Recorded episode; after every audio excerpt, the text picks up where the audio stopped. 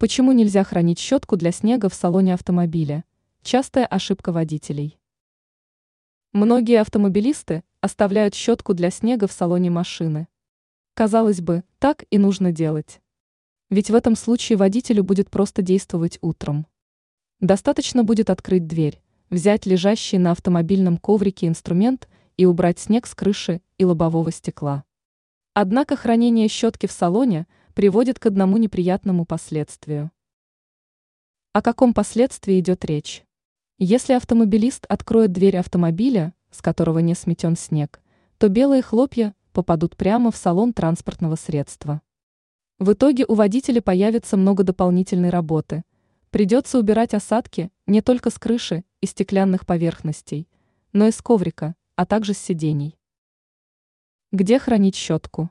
Чтобы не сталкиваться с вышеописанным неприятным последствием, щетку для снега надо оставлять не в салоне, а в багажнике. В этом случае водителю не придется открывать автомобильную дверь до удаления снежной шапки.